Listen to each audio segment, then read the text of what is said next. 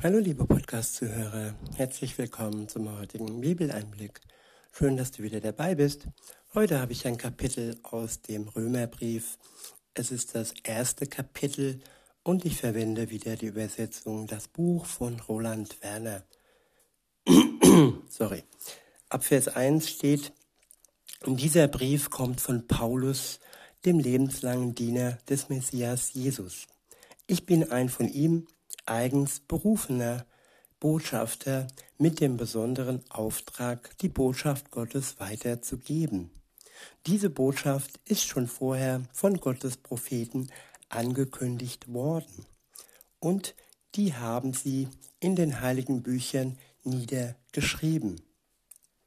Ja, Jesus hat nichts Neues in die Welt gebracht. Die Botschaft, die er brachte, die wurde schon von den Propheten Gottes Jeremia und so weiter und so fort vorher ja verkündet. Er ist praktisch ja der letzte und der einzige, der das Ganze nochmal unterstrichen hat. Und er ist ja sogar der Sohn Gottes. Alle anderen menschlichen Propheten haben ja die Menschen, die Juden und so weiter nicht angehört, nur wenige zumindest und Jesus Christus, auch ihn hat man am Ende ja sogar verspottet und er ist ans Kreuz gegangen für uns. Weiter heißt es, und diese Botschaft handelt von ihm, Gottes Sohn. Auf der menschlichen Ebene ist er ein Nachfahre von König David und gleichzeitig ist er als Sohn Gottes eingesetzt. Das geschah durch die kraftvolle Wirkung des Gottesgeistes, der Gottes heilige Wirklichkeit entfaltet und zeigt sich durch die Auferstehung von Jesus, dem Messias, unserem Herrn. Ja, es hat sich gezeigt durch die Auferstehung Jesu, dass er von Gott beauftragt ist, dass er Gottes Sohn ist durch den Geist, durch die Kraft des Heiligen Geistes hat Jesus den Tod überwunden und ist ja am dritten Tage auferstanden von den Toten. In Vers 5 heißt es, durch ihn, durch Jesus, wurde uns die unverdiente Zuwendung Gottes geschenkt. Ich wiederhole, durch ihn, durch Jesus, wurde uns die unverdiente Zuwendung Gottes geschenkt. Ja, unverdient haben wir die Zuwendung Gottes durch Jesus Christus. Für jeden, der das will und für jeden, der das Opfer Jesu am Kreuz für ihn in Anspruch nimmt und das Geschenk entgegennimmt. Ja, das ist nötig, dass wir uns beschenken lassen, dass wir uns ja gerecht sprechen lassen und alles, was uns zwischen Gott, äh, was zwischen uns und Gott steht, durch Jesus wegblasen lassen und uns befreien und erlösen lassen von unserer Schuld.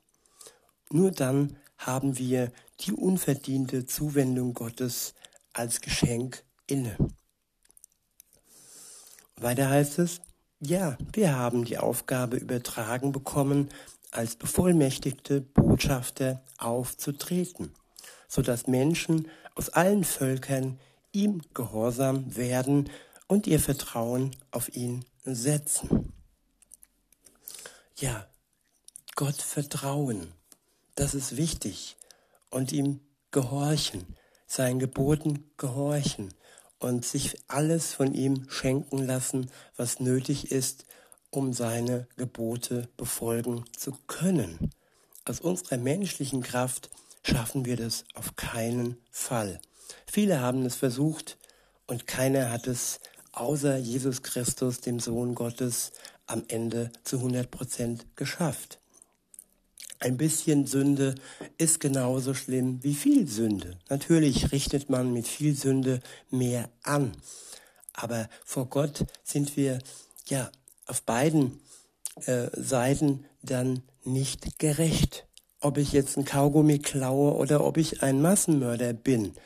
Das ist zwar von der Schwere und von dem Schaden, was wir angerichtet haben, schon ein Unterschied. Aber dennoch sind beides Sünder, der, der ein Kaugummi klaut und der, der ein Massenmörder ist. Beide sind vor Gott nicht gerecht und beide können vor Gott nicht bestehen aufgrund ihrer Sünde. Weiter heißt es, zu denen gehört ja auch ihr. Auch ihr seid vom Messias Jesus dazu eingeladen worden, seine Gefährten zu werden.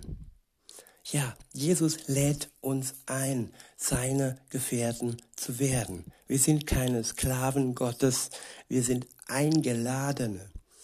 Es ist freiwillig, dass wir uns für den Dienst für Gott, ja, einladen lassen, uns berufen lassen von Gott. In Vers 7 heißt es, ich schreibe an euch alle, die ihr in Rom lebt. Ihr seid von Gott geliebt und dazu berufen, ganz zu ihm zu gehören. Ja, wir sind von Gott geliebt und dazu berufen, ganz, nicht nur halber, zu Gott zu gehören. Gott möchte keine halben Herzen. Er möchte keine halbherzige Entscheidung von uns. Er wünscht sich, dass wir uns ganz für ihn entscheiden. Genauso wie er auch ganz für uns gestorben ist. Nicht nur ein bisschen, sondern ganz. Und durch diese Ganzheit hat er uns erlöst. Und durch unser ganzes Verlangen, durch unsere ganze Entscheidung können wir dies in Anspruch nehmen, aber nur ganz. Weiter heißt es, euch gilt die wunderbare Gnade und der Friede, die beide von Gott, unserem Vater, kommen und von Jesus, dem Messias. Ich wiederhole, euch gilt die wunderbare Gnade und der Friede, die beide von Gott, unserem Vater, kommen und von Jesus, dem Messias. Gnade heißt unverdient.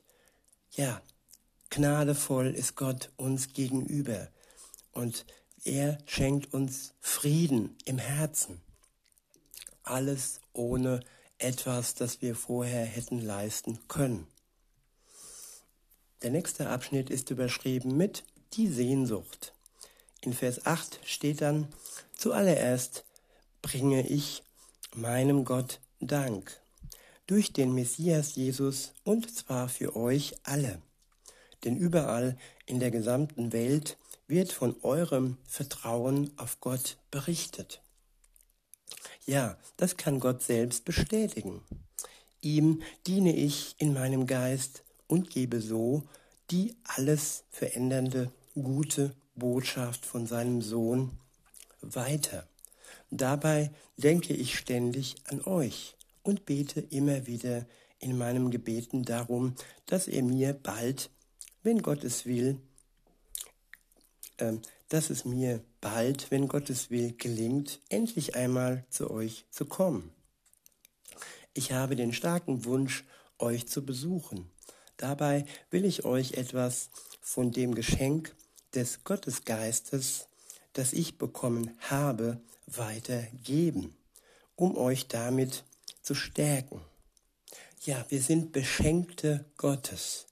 Und das, was Gott uns schenkt, können wir weitergeben an andere, um sie wiederum zu stärken. Wir können uns ja, gegenseitig beschenken. Jeder bekommt etwas anderes. Der eine einen starken Glauben, der andere vielleicht die Fähigkeit zu heilen oder in die Zukunft zu schauen. Jeder bekommt eine ganz besondere Gabe und damit können wir uns gegenseitig beschenken. Weiter heißt es, damit meine ich natürlich, dass ich selbst genauso durch euch ermutigt werde, wie ihr durch mich. Und zwar durch das Vertrauen auf Gott, das uns alle gemeinsam prägt. Ja, das Vertrauen auf Gott verbindet die Christen auf der Welt. Alle vertrauen auf ihn und alle sind geprägt durch das Vertrauen, durch die Taufe auf Jesus Christus. In Vers 13 und folgende heißt es, ich möchte, dass ihr wisst, Schwestern und Brüder, dass ich mir schon oft vorgenommen hatte, zu euch zu kommen und dass ich leider bis jetzt daran gehindert wurde. Denn ich möchte auch dort bei euch, bei euch einen Beitrag für die Sache Gottes leisten, so wie ich das auch in anderen Völkern tun konnte. Ich stehe nämlich in der Schuld der Griechen und der anderen Nationen, der Gebildeten und der Unwissenden. Deshalb bin ich auch guten Willens, soweit es an mir liegt, auch euch, Einwohnern von Rom, die befreiende Gottesbotschaft zu bringen. Der nächste Abschnitt ist überschrieben mit Gottes Kraft. Ab Vers 16 und folgende heißt es, denn ich schäme mich nicht für diese Siegesnachricht. Denn ich schäme mich nicht für diese Siegesnachricht Gottes. Sie ist eine starke Kraft, die von Gott kommt und schenkt jedem, der auf Jesus vertraut, die Erlösung. Ich wiederhole, denn ich schäme mich nicht dieser Siegesnachricht Gottes. Sie ist eine starke Kraft, die von Gott kommt und schenkt jedem, der auf Jesus vertraut, die Erlösung. Vertrauen auf Jesus schenkt uns die Erlösung, die Befreiung. Weiter heißt es, diese Botschaft gilt zuerst den Juden und dann auch den griechisch geprägten Völkern. Das, was vor Gott gut und gerecht ist, zeigt sich durch sie sichtbar vor der ganzen Welt. Diese Gottesgerechtigkeit hat ihren Ursprung im Vertrauen auf Gott und führt auch wieder zum Vertrauen hin. Es geht um eins, es geht um Vertrauen. Wer Gott vertraut, der spürt seine Kraft. Jesus sagte einmal, werdet wie die Kinder. Wenn Kinder eins richtig gut können, dann ist es Vertrauen. Sie haben noch dieses sogenannte Urvertrauen in sich hineingelegt bekommen. Es wird leider oftmals, oftmals auch viel zu früh gebrochen. Aber Kinder, die es noch haben, die sind wirklich Zeugnisse, sie sind Vorbilder für alle Menschen. Deshalb sagte Jesus, werdet wie die Kinder. Sie vertrauen und das können wir uns auch schenken lassen. Weiter heißt es, das bestätigt ja auch die Aussage in Gottes Buch. Ein gerechter Mensch wird durch sein Vertrauen das Leben haben. Ja, das steht schon im Alten Testament. Und beide Testamente sind verknüpft, verbunden. Man darf sie und kann sie nicht getrennt voneinander sehen. Jesus hat immer wieder und wieder auf das Alte Testament hingewiesen. Ja, auf das Buch, die Tora, wo die Juden als das wichtigste Buch ansehen. Der nächste Abschnitt heißt Der Weg des Verderbens ab Vers 18 und folgende steht, genauso entfaltet sich aber auch Gottes Strafgericht. Es kommt aus seiner Wirklichkeit dort, aus der Himmelswelt und richtet sich gegen jegliche Gottesverachtung und Ungerechtigkeit der Menschen, die in ihrer Gesetzlosigkeit die Wahrheit mit Füßen treten. Ja, Wer die Wahrheit Gottes mit Füßen tretet, der wird dem Gericht verfallen. Das ist Gerechtigkeit Gottes. Wer ihm vertraut, wird den Lohn im Himmel er empfangen. Und ja, dieses, dieser Lohn ist nur denen gewiss, die Gott vertrauen. Alle anderen werden dem Gericht verfallen. Das ist Gerechtigkeit Gottes. Ab Vers 19 und folgende steht, denn das, was von Gott erkennbar ist, wird ja in ihrem Leben offensichtlich, weil Gott es ihnen deutlich vor Augen gestellt hat. Ja, das, was zu seinem unsichtbaren Wesen gehört, kann schon seit Erschaffung der Welt anhand seiner Schöpfungswerke mit dem Verstand begriffen und angeschaut werden. Dazu gehört seine ewige Existenz, seine Macht und die Tatsache, dass er wirklich und wahrhaftig Gott ist. Wer Augen hat, der schaue ja die Herrlichkeit Gottes in seiner Schöpfung. Und wer nicht sehen kann, der höre, der rieche, der spüre. Und jeder kann Gott ja erfahren. Weiter heißt es, deshalb können sie keine Entschuldigung vorbringen. Es ist offensichtlich, dass Gott der Schöpfer der Welt ist. Und keiner kann Entschuldigungen vorbringen und sich herausreden.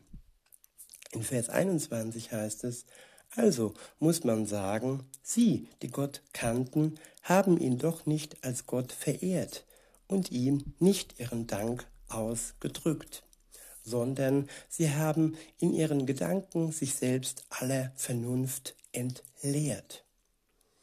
Ja, sich aller Vernunft entleeren.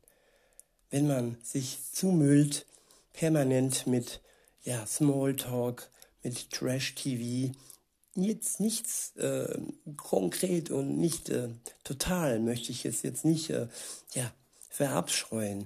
Aber die Frage ist, äh, wovon ernähre ich mich hauptsächlich? Ist meine Ernährung ausgewogen? Konzentriere ich mich hauptsächlich auf Gott oder hauptsächlich auf Trash-TV?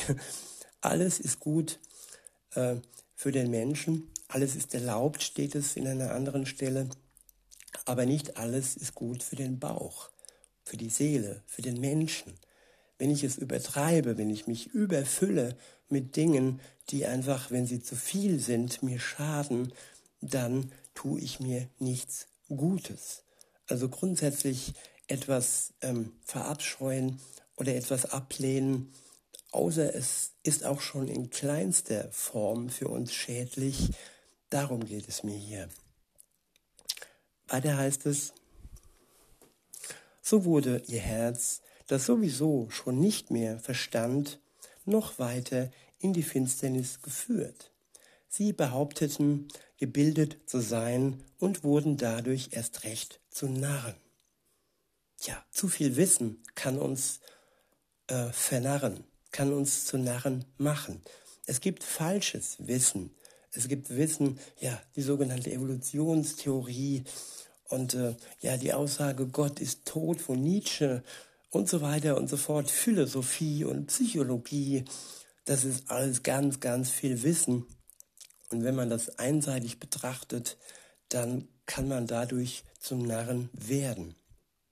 Weiter heißt es, dabei haben sie den Lichtglanz des unvergänglichen, ewigen Gottes ersetzt durch die Dauerstellung von vergänglichen Menschen, Vögeln, vierfüßigen Tieren und Kriechtieren und dies und diese als Götter angebetet.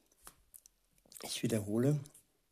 Dabei haben sie den Lichtglanz des unvergänglichen, ewigen Gottes ersetzt durch die Darstellungen von vergänglichen Menschen, Vögeln, vierfüßigen Tieren und Kriechtieren und diese als Götter angebetet.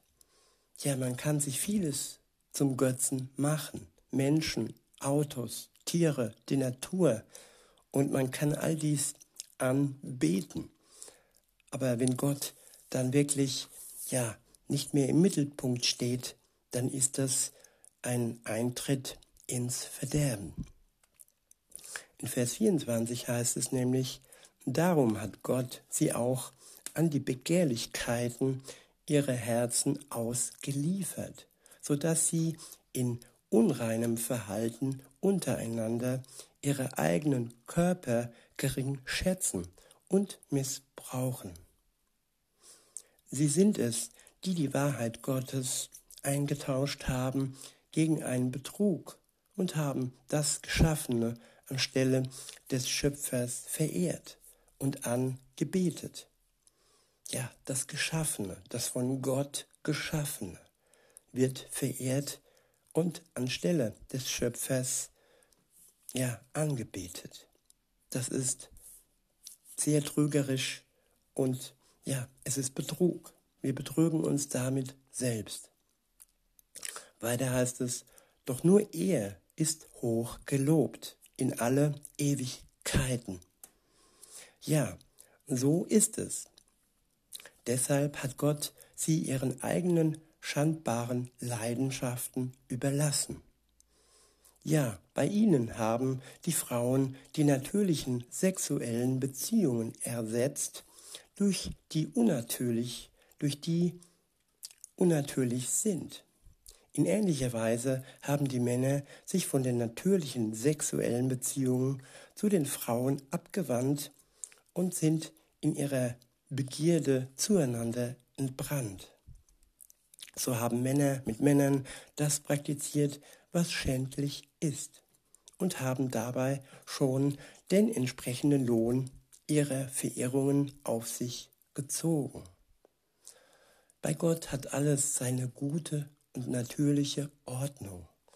Und wer diese Ordnung ja verlässt, der gerät in die Verehrung. Er verirrt sich und er betrügt sich und er ja steckt immer mehr und mehr fest in der Sünde. Weiter heißt es, weil sie es als wertlos ansahen, Gott in ihrer Erkenntnis zu bewahren, überließ Gott sie ihrem eigenen wertlosen Denken, so dass sie das taten, was sich nicht gehört. Gott zwingt sich dir nicht auf, liebe Zuhörerin, lieber Zuhörer.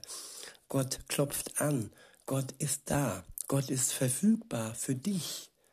Aber ja, er kann dich auch in deinen Taten ja, überlassen. Es, der Wille und der Wunsch und die Bereitschaft steht jedem Menschen frei. Weiter heißt es, sorry, die Menschen praktizieren schließlich jegliche Art von Ungerechtigkeit, Boshaftigkeit, Geldgier und Schlechtigkeit. Sie sind geprägt von Neid, Mordgedanken, Streitigkeiten, List und Hintertriebenheit. Sie verbreiten böse Gerüchte und sind Verleumder und Gottes Hasser. Sie sind arrogant und von sich selbst eingenommen. Sie denken sich üble Dinge aus und lehnen sich gegen ihre Eltern auf. Sie sind völlig unverständlich, treulos, sind unfähig, andere zu lieben und echte Anteilnahme zu zeigen. Die Menschen kennen zwar das Urteil Gottes, dass die, die so leben, den Tod verdient haben, doch sie tun dies nicht nur selbst, sondern applaudieren auch noch denen, die sich so verhalten. Ja, viele kennen die Gebote Gottes, viele wissen, was er möchte und viele wissen, ja, was gut für sie wäre, aber sie verharren im Bösen und applaudieren sogar noch den anderen, die selbst im Bösen festhängen. Weiter heißt es, der nächste Abschnitt ist überschrieben mit Gottes gerechtes Gericht. Beziehungsweise, das ist das zweite Kapitel. Das könnt ihr gerne ja, für euch weiterlesen. Ich möchte damit ja, den heutigen Bibeleinblick äh, beenden und wünsche euch noch einen schönen Tag und sagt bis denne.